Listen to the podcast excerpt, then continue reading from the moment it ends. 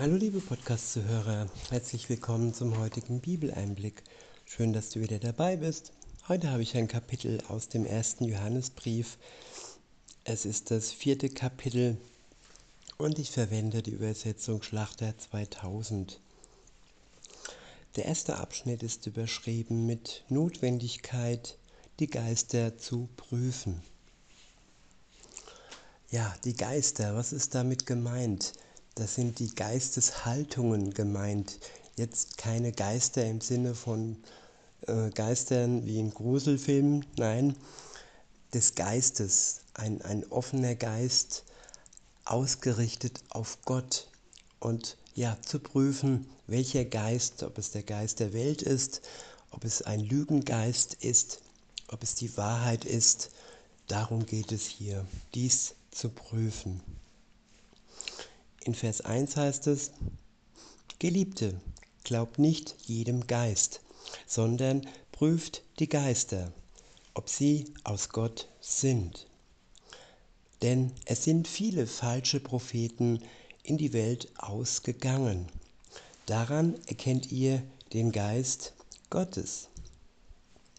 Jeder Geist, der bekennt, dass Jesus Christus im Fleisch gekommen ist, der ist aus Gott. Ja, Jesus Christus, an ihm, dem Sohn Gottes, werden sich viele anstoßen. Nur die, die bekennen, dass er der Sohn Gottes ist, dass er ja im Fleisch gekommen ist in die Welt, geboren von der Jungfrau Maria, gekreuzigt für uns und gestorben für uns und auferstanden am dritten Tage. Wer dies glaubt, wer dies bekennt, der ist im richtigen Geist unterwegs. Er hat den Geist Gottes in sich.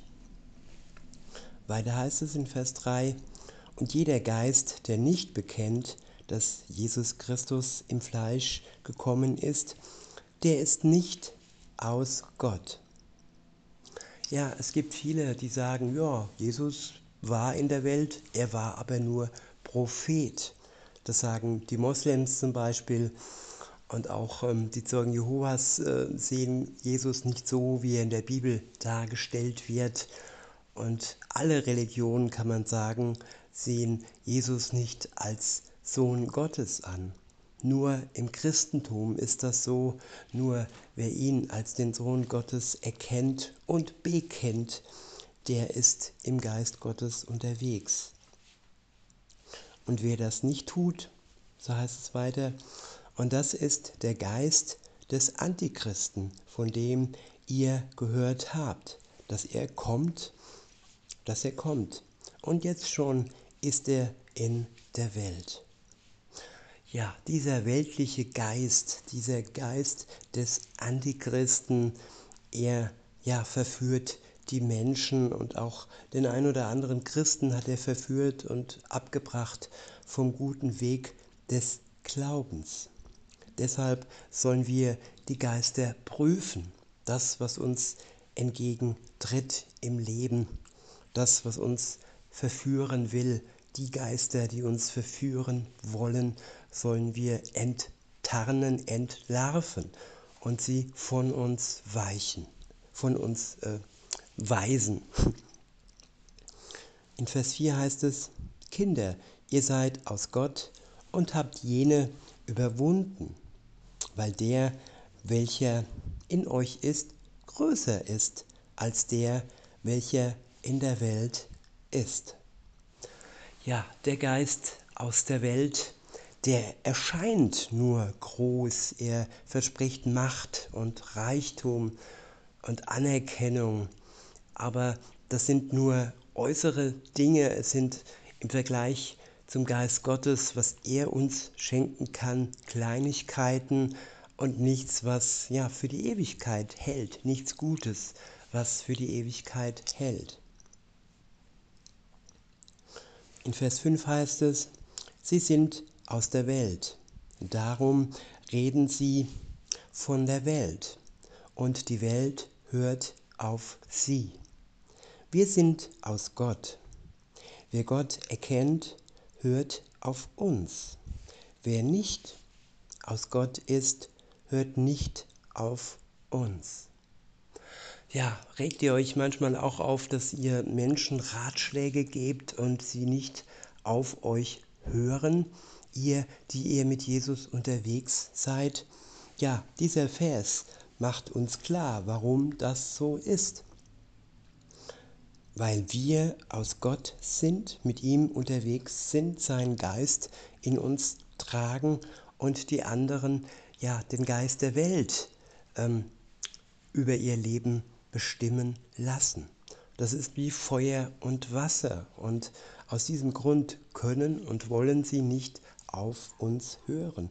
Unsere Ratschläge sind für sie bedeutungslos. Sie tun genau das Gegenteil, das, was ihnen die Welt sagt, ob das eine Substanz ist, die sie aufnehmen oder ob es eine Meinung ist, eine Lüge ist, die nichts mit dem Willen Gottes zu tun hat. Ich wiederhole und fahre fort im Vers 6, dort heißt es, wir sind aus Gott. Wer Gott erkennt, hört auf uns. Wer nicht aus Gott ist, hört nicht auf uns. Daran erkennen wir den Geist der Wahrheit und den Geist des Irrtums. Der nächste Abschnitt ist überschrieben mit Gottes Liebe zu uns und die Liebe zum Bruder.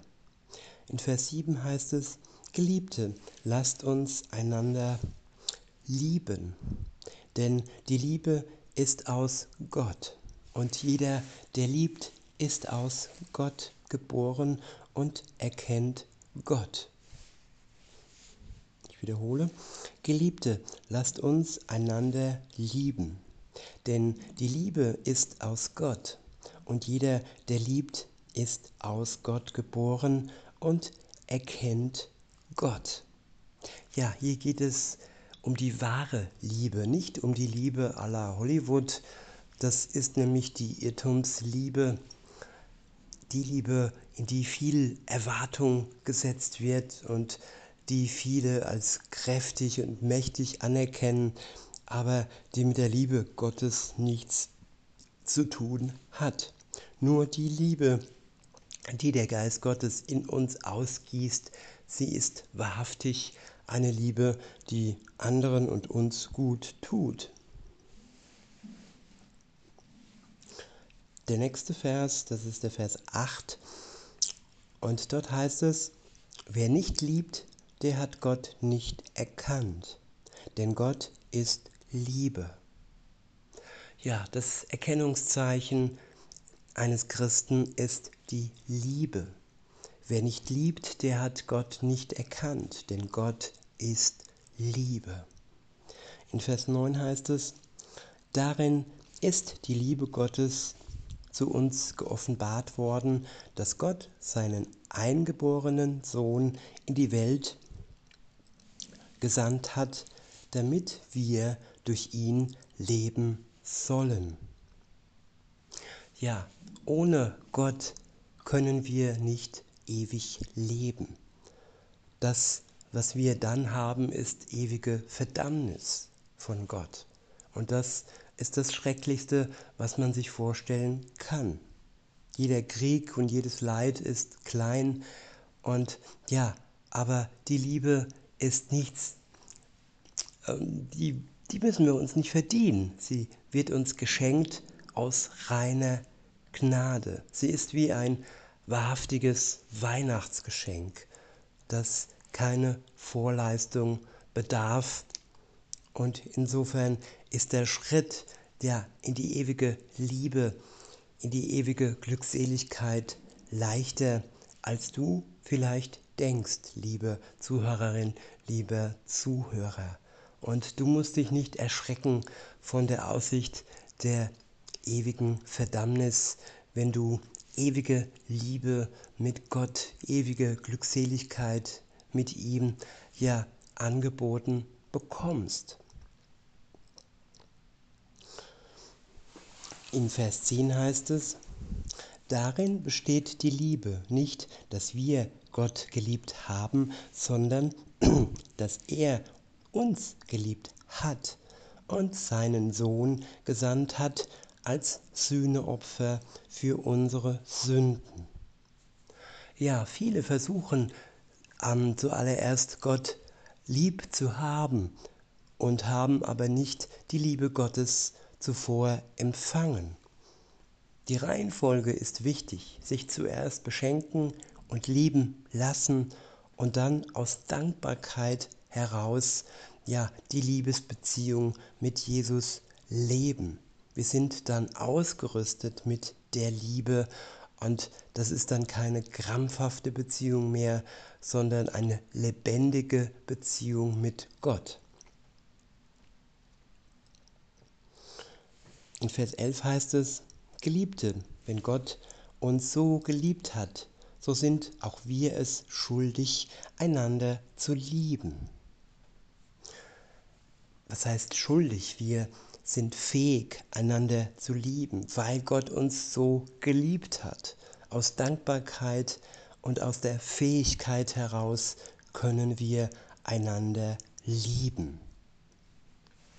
Wir können praktisch nicht anders, wenn wir mit Jesus in Verbindung stehen, mit seinem Geist, als andere zu lieben. In Vers 12 heißt es, niemand hat Gott jemals gesehen. Wenn wir einander lieben, so bleibt Gott in uns und seine Liebe ist in uns vollkommen geworden. Ich wiederhole, niemand hat Gott jemals gesehen. Wenn wir einander lieben, so bleibt Gott in uns und seine Liebe ist in uns vollkommen geworden.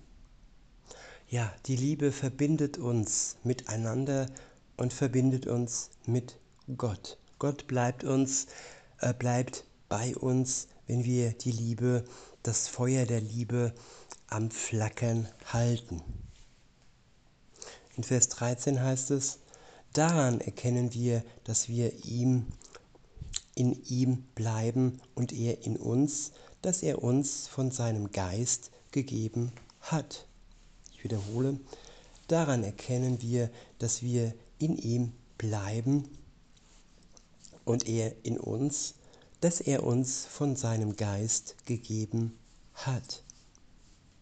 Ja, sein Geist ist neben der Liebe das Markenzeichen, keine Liebe ohne den Geist Gottes. Zuerst ist der Geist in uns und dann wird die Liebe Gottes durch den Geist ausgegossen in uns. Diese Reihenfolge ist wichtig. Erst ja, Buße und das Loslassen der Schuld und das Anerkennen der Tat Jesu am Kreuz für uns und das Danke sagen, ja, dass er für uns gestorben ist, damit wir gerechtfertigt sind und ja, mit ihm zusammen heilig leben können. Ich wiederhole Vers 13, dort heißt es, daran erkennen wir, dass wir in ihm bleiben und er in uns, dass er uns von seinem Geist gegeben hat. Und wir haben gesehen und bezeugen, dass der Vater den Sohn gesandt hat als Retter der Welt. Ja, wir bezeugen es durch unser Sehen, durch das Lesen in der Bibel, durch das Anerkennen der Wahrheit und ja, durch diese Geschichte, die passiert ist, auch wenn wir nicht leibhaftig dabei waren, so wurde sie doch treu und wahrheitsgemäß aufgeschrieben und dies können wir bezeugen durch die Kraft des Heiligen Geistes, dass der Vater den Sohn gesandt hat als Retter der Welt. In Vers 15 heißt es, wer nun bekennt, dass Jesus der Sohn Gottes ist, in dem bleibt Gott und er in Gott. Ich wiederhole, wer nun bekennt, dass Jesus der Sohn Gottes ist, in dem bleibt Gott und er in Gott. Ja, es geht auch um das Bekennen, nicht nur um das Annehmen des Geschenkes der Erlösung, der Befreiung. Wenn wir im Glauben leben, dann sind wir auch aufgefordert, ja, Jesus zu bekennen. Jesus, den Sohn Gottes, den Retter der Welt. Wenn wir das tun, dann bleibt Gott in uns und wir bleiben in ihm, verbunden durch seinen Geist. In Vers 16 heißt es, und wir haben die Liebe erkannt und geglaubt, die Gott zu uns hat. Gott ist Liebe und wer in der Liebe bleibt, der bleibt in Gott und Gott in ihm. Ich wiederhole, und wir haben die Liebe erkannt und geglaubt, die Gott zu uns hat. Gott ist Liebe und wer in der Liebe bleibt, der bleibt in Gott und Gott in ihm. Darin ist die Liebe bei uns vollkommen geworden, dass wir Freimütigkeit, dass wir Freimütigkeit haben am Tag des Gerichts, denn gleich wie er ist, so sind auch wir in dieser Welt.